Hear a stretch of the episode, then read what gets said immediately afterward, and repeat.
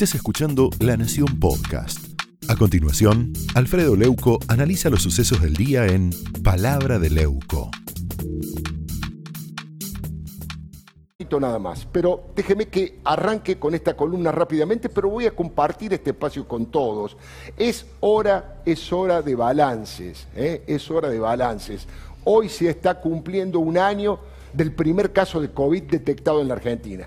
Es hora de analizar los motivos de la catástrofe sanitaria que produjo el virus y la mala praxis absoluta del gobierno de los Fernández. El, dato más doloroso, más horroroso de todo, por supuesto, son los más de 52.400 muertos, 52.400 muertos. Precisamente, no es un dato frío, no es un número de la estadística, estamos hablando de un estadio lleno de compatriotas que fallecieron producto, sí, de la pandemia, pero también de la pésima gestión. Se trata de más de 52 mil familias que hoy tienen un agujero negro en el alma y que perdieron algún ser querido. Estamos hablando de padres, de hijos, de novias, de primos, de abuelos, de amigos. Es imposible olvidar, ¿se acuerda? Cuando desde el gobierno se dijo, si hubiera estado Mauricio Macri de presidente, los fallecidos hubiesen llegado a los 10 Mirá vos, 10 mil. Eso se llama escupir sangre para arriba. Eso se llama triunfalismo vacío. Los muertos son más de 52.400. Somos el país número 13 en el mundo en cantidad de muertos por millón de habitantes. Y eso que se hizo la cuarentena más estricta y más larga del mundo. Fracaso absoluto. Es un crimen de lesa inutilidad y tiene varios responsables, ¿eh? empezando por el presidente de la Nación, Alberto Fernández, que se cansó de hacer mamarrachos con forma de filminas y de decir barbaridades dignas de una persona que no entendió nunca lo que estaba pasando. Alberto, además de instalar ese clima triunfalista, futbolero, soberbio y provocador, quiso compararse, ¿se acuerda?, con Chile, con Suecia, entre otros y el resultado fue tremendo, un boomerang que nos llenó de vergüenza ajena. A Residente, el cantante rapero de calle 13, el presidente Fernández le dijo que estábamos dominando al virus. ¿No se acuerda? Puede quedarse tranquilo, pero los primeros resultados parecen decir que nosotros estamos dominando al virus. El, lo importante es que vos domines al virus como sociedad y no que el virus te domine a vos. Muchos países de Europa creo que Estados Unidos también, dispusieron la cuarentena tardíamente, cuando ya el virus se había propalado mucho, y no pudieron parar la dimensión del, contagio. Nosotros lo estamos controlando, lo estamos conteniendo y estamos trabajando en ese sentido. Los argentinos tienen que saber que si seguimos cumpliendo con, eh, con las reglas que nos hemos impuesto, no tengan ninguna duda que nos va a ir bien. No tenga ninguna duda que nos va bien, estamos dominando el virus. ¿Esto sabe cuánto pasó? El 30 de marzo del año pasado. Eso es una fanfarronería irresponsable. Palabras demasiado livianas para un tema tan pesado. En otro momento el presidente repitió como un loro esa leyenda de los curanderos populistas y dijo que había que tomar bebidas calientes porque el calor mataba al virus. Bueno, ni hablar del rosario de promesas incumplidas no aseguró que entre enero y febrero iban a vacunar a 10 millones de argentinos. ¿Estoy loco yo o no lo dijo el presidente? Hoy produce tristeza y lástima aquellas palabras con las que prometió decencia y equidad en la aplicación de las vacunas. Se puede buscar en Google, cualquiera entra a las redes sociales. Alberto dijo, se terminó la Argentina de los vivos que se zarpan y pasan sobre los bobos. Y hoy esas palabras son patéticas a la luz de los traficantes de vacunas que operaron desde el corazón del gobierno. La humillación a la que sometieron a los que más necesitan las vacunas fue brutal. De hecho, el gobierno de Cristina, de Alberto, se cayó a pique en todas las encuestas. Bueno, y Ginés González García directamente se cayó del mapa, quedó afuera de todo, mancillado por la realidad por sus chantadas a repetición y por la, como decía recién el doctor Safsay, por la malversación de fondos, de vacunas y otros delitos sobre los que va a tener que dar explicaciones ante la justicia.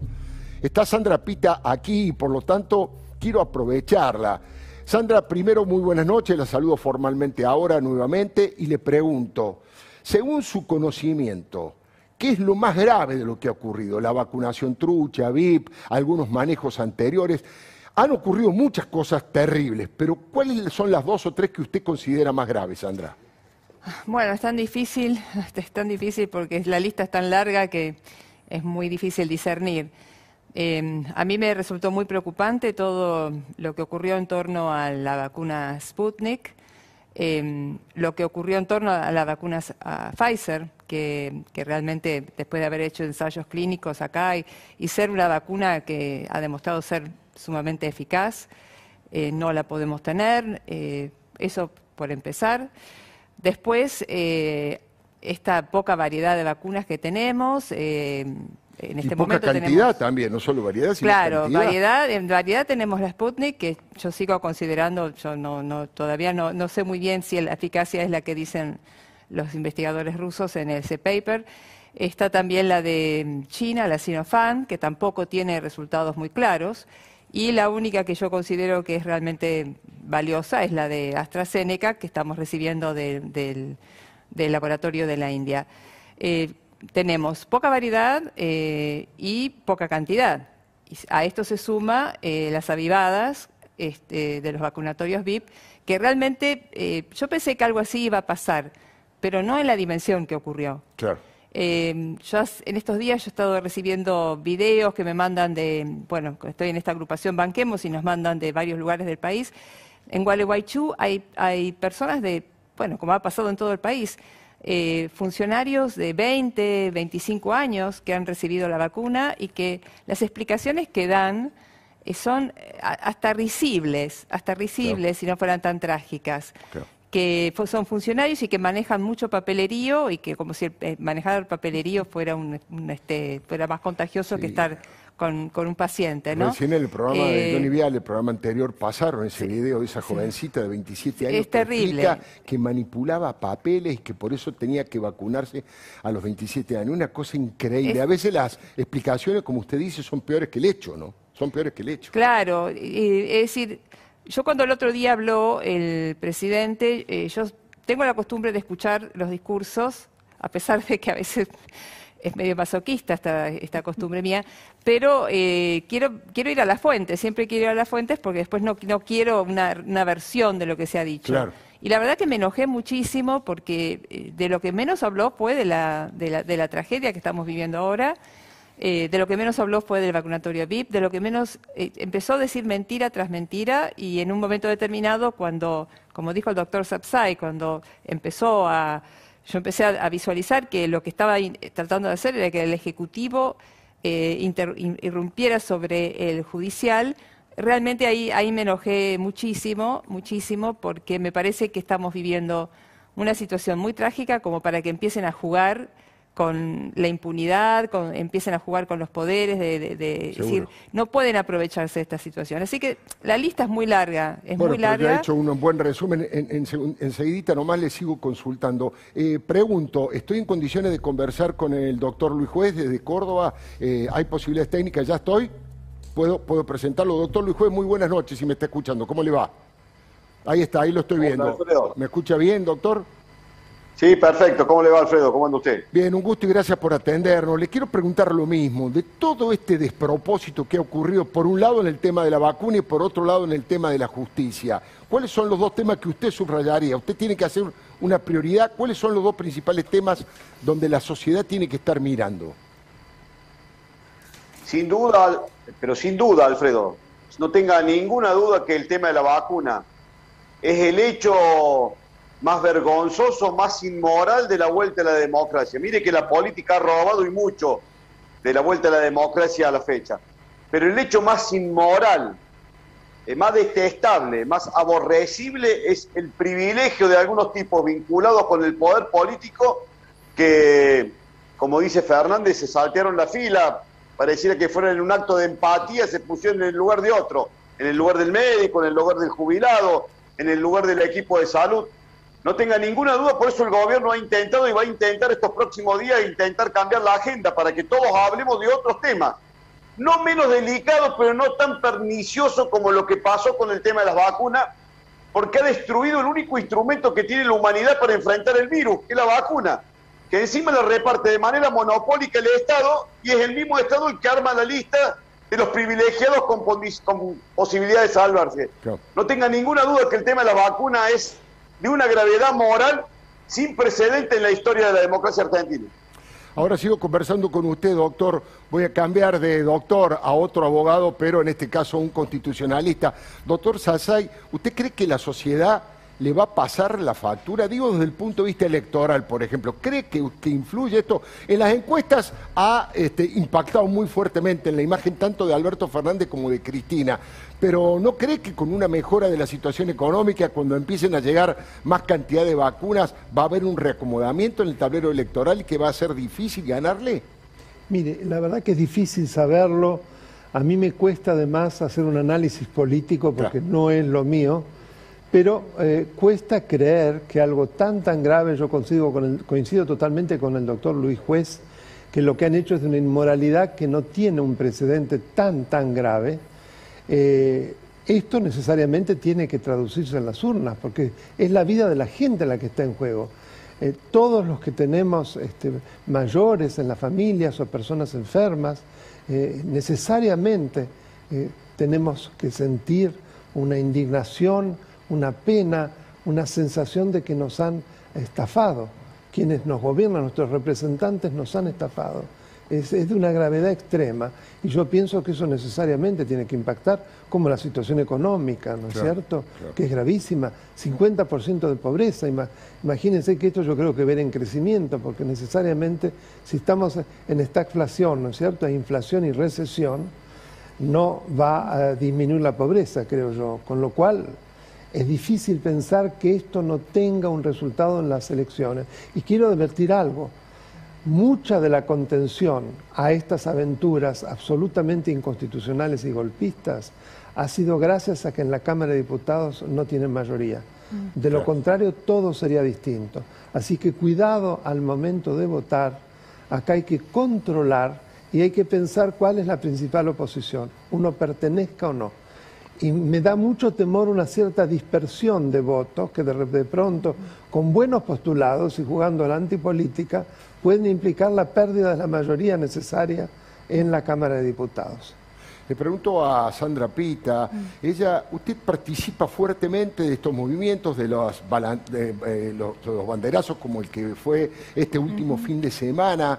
Em, ha sido perseguida, digamos, ha sido acosada desde el punto de vista político, por supuesto, eh, a través de las redes sociales, producto de su mirada crítica, Sandra? Bueno, sí, pero hace bastante tiempo que, me acosan por mi mirada crítica. Lo que ocurre es que el día del, del, discurso del presidente yo tuve una especie de exabrupto, pero totalmente justificable, por lo que yo entiendo, que fue cuando él empieza a hablar de, que se iba a, empezar a, enjuiciar a, los, que gobernaron Cambiemos, que por otra parte yo creo que eh, la justicia tiene que ser igual para todos, es decir, si hay delitos cometidos en un gobierno, tienen que ser juzgados, independientemente del gobierno que sea. Pero cuando yo empecé a sentir eso, puse algo así como hay que pisarlos, y muchos entendieron que yo estaba diciendo que hay que pisar a a los que votan al, a Fernández. No, lo que yo, yo lo estaba tratando de transmitir era que había que, eh, de alguna manera, desterrar estas, estas intenciones, estas, esta búsqueda de, destruir la constitucionalidad del país.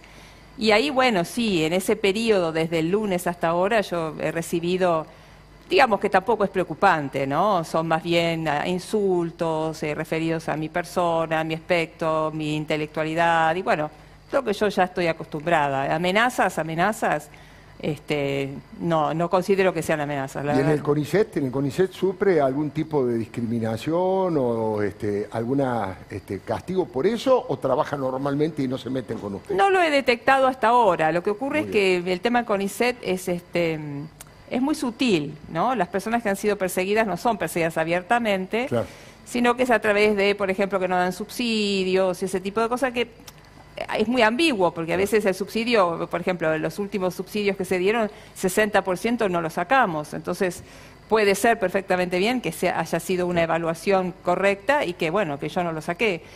Pero siempre queda esa duda, ¿no? Eh, yo no, por ahora considero que no. no eh, tampoco, también soy muy poco paranoica, entonces este, no, no veo. Si existiera tampoco lo, vería tan claramente, pero yo considero que no.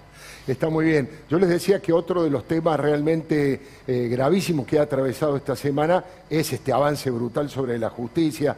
Le quiero pedir a Candela, a Candela Ini, que hoy, bueno, ha recorrido como hace habitualmente, habla con jueces, con magistrados, con especialistas en los temas que me haga un pequeño resumen de lo que ha recogido en el día de la fecha y cuáles son los títulos más importantes de lo que ha conseguido este, registrar con su tarea periodística. Candela, te escuchamos. Bueno, Alfredo, por ahora lo que podemos decir es que el proyecto para crear una comisión bicameral eh, se ve bastante improvisado, o sea, no hay letra chica y aún así generó bastante repudio, ¿no? Esto lo fuimos viendo un poco ayer con las declaraciones de, Carlos Rívolo, de Marcelo Gallo Tagle, la oposición también obviamente criticó muy fuerte eh, esta iniciativa que fue tuvo como su origen en el discurso de Fernández, después fue amplificada por Oscar Parrilli y después fue relativizada por el entorno eh, de Alberto Fernández, por Marcela Lozardo, incluso que hoy Marcela Lozardo salió a decir que era que la comisión no iba a tener facultades de sancionar a los jueces, sino porque eso ahí la tenemos. Ella dijo que sería inconstitucional.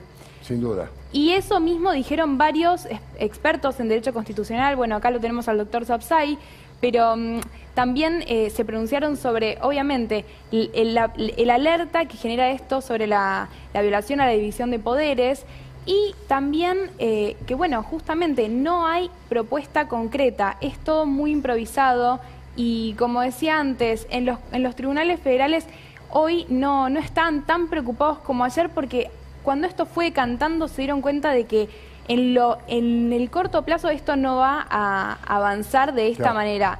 Sin embargo, tenemos eh, también, obviamente, las críticas que, hizo Horacio Rodríguez Larreta, jefe de gobierno porteño, que se plegó ¿no? a lo que venía diciendo Patricia Bullrich y eh, la gente del núcleo más duro de PRO, que de alguna manera también le recriminaban a Larreta cierto silencio, ¿no? Eh, entonces, de algún, hoy, bueno, Rodríguez Larreta tuiteó un hilo que dio que hablar también porque sentó una posición sobre estos temas. Ahí lo estamos viendo. Ahí tenemos. La idea de crear una comisión legislativa ad hoc para controlar a los jueces es abiertamente inconstitucional y me opongo con firmeza, dijo Horacio Rodríguez Larreta, ¿no? Pero bueno, volvemos un poco a lo que te decía recién, que es que todavía no hay letra chica a este proyecto y en el kirchnerismo le fueron bajando el tono a lo que había generado tanto repudio, que era la idea de que una comisión del Congreso pudiera sancionar a los jueces, cuando es en realidad es el, rol y la facultad que tiene el Consejo de la Magistratura, ¿no? Por lo menos investigarlos y después, en todo caso, habilitar la vía para el juicio político, ¿no? A los jueces por mal desempeño. Así que eso es por ahora lo que tenemos respecto de este proyecto, pero también tenemos algo que eh, me parece que mañana va a dar muchísimo que hablar, que es eh, la, audiencia y la exposición que va a hacer Cristina Fernández de Kirchner vía YouTube, por ahora, porque no le habilitaron la vía presencial, eh, ante la Cámara de Casación en Comodoro Pi, ¿no? O sea, ella lo va a hacer vía YouTube, pero va a ser una especie de alegato, una defensa en la causa conocida como dólar futuro. Seguro. Así que eso va a dar mucho que hablar. Va, a hablar Cristina Kirchner, va a hablar Axel Kisilov, Alejandro Banoli, ex eh, titular del Banco Central, y también Miguel Ángel Pelle, que están todos involucrados por la maniobra eh, de venta de dólar futuro durante 2015. Esta es una de las causas que, según dicen en Comodoro Pi, e incluso según determinó un peritaje contable, es la más floja de papeles, ¿no? De las causas que tiene Cristina Kirchner en su contra. ¿Por qué?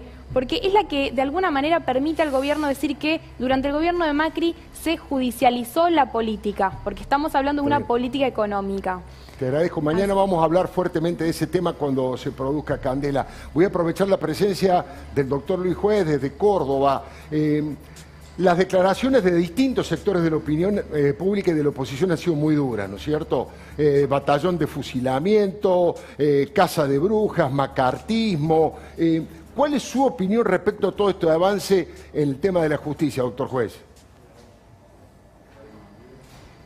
Eh, con la mano en el corazón, Alfredo, son, son puesta en escena, acto de, machirulos de, Fernández para quedar bien con Cristina. Técnicamente sabe Fernández, aun cuando ha puesto en seria duda ser profesor de la UBA con las últimas declaraciones que ha hecho, eh, sabe que eso es absolutamente inconstitucional y no pasa ningún filtro, sabe muy bien que, que, lo que él anuncia es una bravuconada en términos jurídicos, no, no, procesalmente no, es absolutamente inviable. Pero eso no quiere decir que uno se tenga que relajar.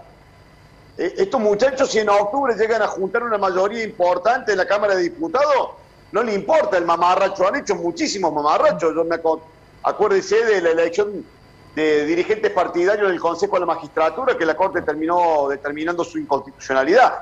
Ellos no tienen vergüenza. Si Alberto es capaz de decir que saltarse la fila no es un delito siendo profesor de Derecho en la facultad, claramente pueden presentar un proyecto, aprobarlo con todos los ribetes de mamarracho, de, Eso para ellos, ese no es un problema. El problema es que con eso van acorralando, van asustando, van asusando al Poder Judicial, van generando seguramente en algún momento algunas vacantes que andan buscando.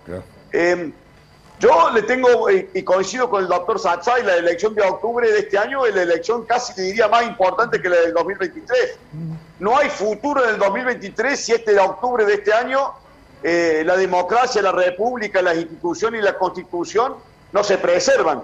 Y, si ellos llegan a tener una mayoría interesante que los anime, van a ir por todo de cualquier manera, aún cuando lo que se le ocurre y lo que, lo que se le cruce no tenga ninguna arista constitucional para eh, de cordura, pero lo van a hacer. Así que, que hay que tener la guardia levantada en este sentido y claramente denunciar este tipo de maniobras que lo único que perciben es darle tranquilidad a los oídos de Cristina, mostrarlo a Alberto, como dijo usted en su editorial.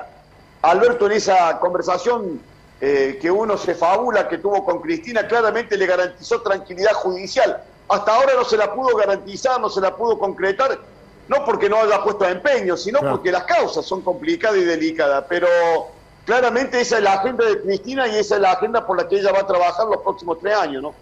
Muchísimas gracias, Luis Juez. Y usted, doctor Sabsay, respecto de este, de este tema de la, de la presunta comisión bicameral, pero de los otros aspectos, por ejemplo, sé que usted tiene una valoración muy especial desde el punto de vista profesional del doctor Hornos. ¿Cómo cree que se va a manejar y se va a solucionar todo esto? Porque estamos hablando de un pedido a los gritos de renuncia de parte del vicepresidente este, hacia el presidente que es el doctor Hornos. ¿Qué gravedad tiene esto? Mire, es de una gravedad extrema porque se está generando todo un clima a través del cual se quieren sacar de encima al presidente de la Cámara de Casación Penal, por quien siento un profundo respeto, para solo citar uno de los fallos de la Cámara de Casación Penal, en donde el primer voto fue el de él, es el caso de la eh, consideración de los delitos por corrupción como delitos por traición a la patria y por lo tanto imprescriptibles lo cual es un avance inmenso y que después fue seguido por un fallo de una Cámara de Federal Penal. O sea que no es por casualidad que se lo eh, persiga de esta manera. Ahora, que el doctor Slokar sea el que se ponga en inquisidor, porque supuestamente, a mí no me consta, pero hay que investigarlo, el doctor Hornos tuvo reuniones con el presidente Macri, lo cual por sí solo no alcanza para hablar de mal desempeño. Claro. Depende qué tipo de conversaciones mantuvieron, porque hay colaboración entre poderes, no son compartimentos estancos. Pero vuelvo, el doctor Slokar, cuando la expresidenta se presentó por primera vez en Comodoro Pi, porque tuvo que asistir a una audiencia como procesada, se le armó un tinglado con el doctor Zaffaroni al lado como defensor y además él era el presidente en ese momento de, la Corte de Casación, de la Cámara de Casación Penal, por lo tanto ejercía el poder de policía sobre el lugar. Usted recordará que había una suerte de personajes, de jóvenes de la cámpora que parecían de la juventud hitleriana, con delantales y demás, que se dedicaron a maltratar a la prensa opositora y que le pegaron a Mercedes Ninzi. Y el doctor Slokar no hizo nada, al contrario, apañó todo eso. Con lo cual, el doctor Slokar, y lo digo sin ningún problema, no tiene autoridad moral para hablar de quién se conduce bien o mal en el tribunal que, del que él forma parte. Muchísimas gracias. Está Sandra Pita, está el doctor... Esto fue Palabra de Leuco, un podcast exclusivo de la Nación.